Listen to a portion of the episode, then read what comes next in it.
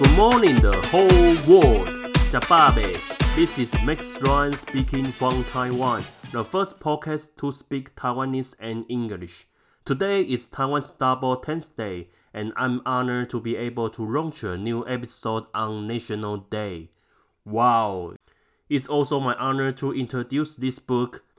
The book is called 制心蔡志忠的微笑人生。The author is 蔡志忠 and this book is like his autobiography.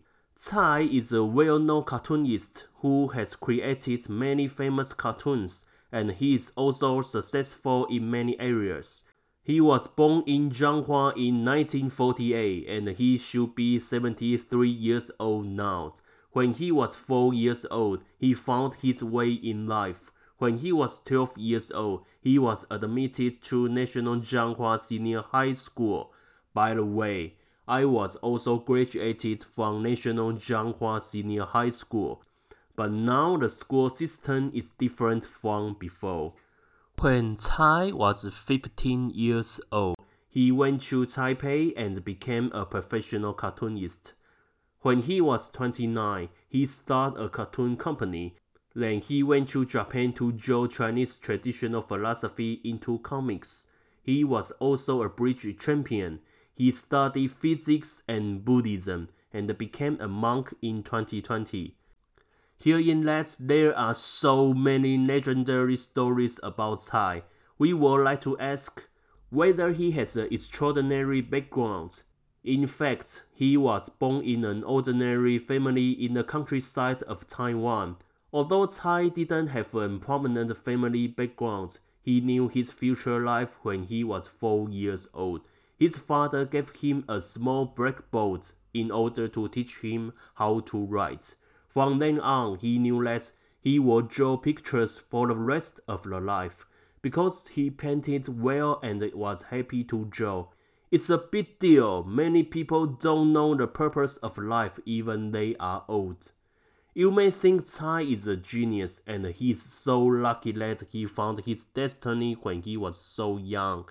What he inspired me most was that he never stopped learning, never stopped asking questions, and never stopped searching answers. According to Tsai, he said that a teacher taught him that learning is to learn and ask.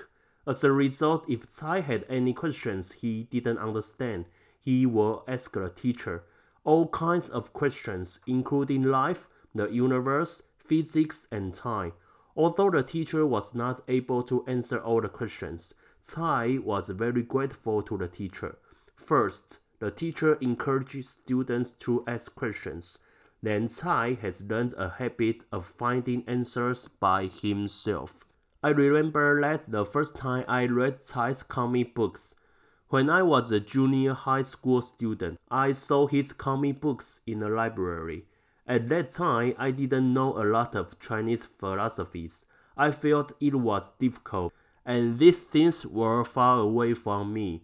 But because it was a comic style, so I was interested, and I went to the library to borrow two Chinese traditional culture comics.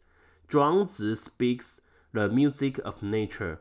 The Tao speaks whisper of wisdom. Although I didn't fully understand what Zhuangzi and Laozi's thoughts are, I feel that these knowledges are not very far away from me. The characters he drew were so cute. If I want, I can continue to study these philosophies, and there are many ways to learn. Tsai believes that thinking must be ahead of effort to find what you love and to choose what you are good at to study. As long as everyone changes his thinking, everyone can be a hundred times better. We can actually achieve the highest efficiency through our own methods. If you determine your goal, you must act and make your dream come true. Thank you for listening today. Meet you on the air next time. Bye bye.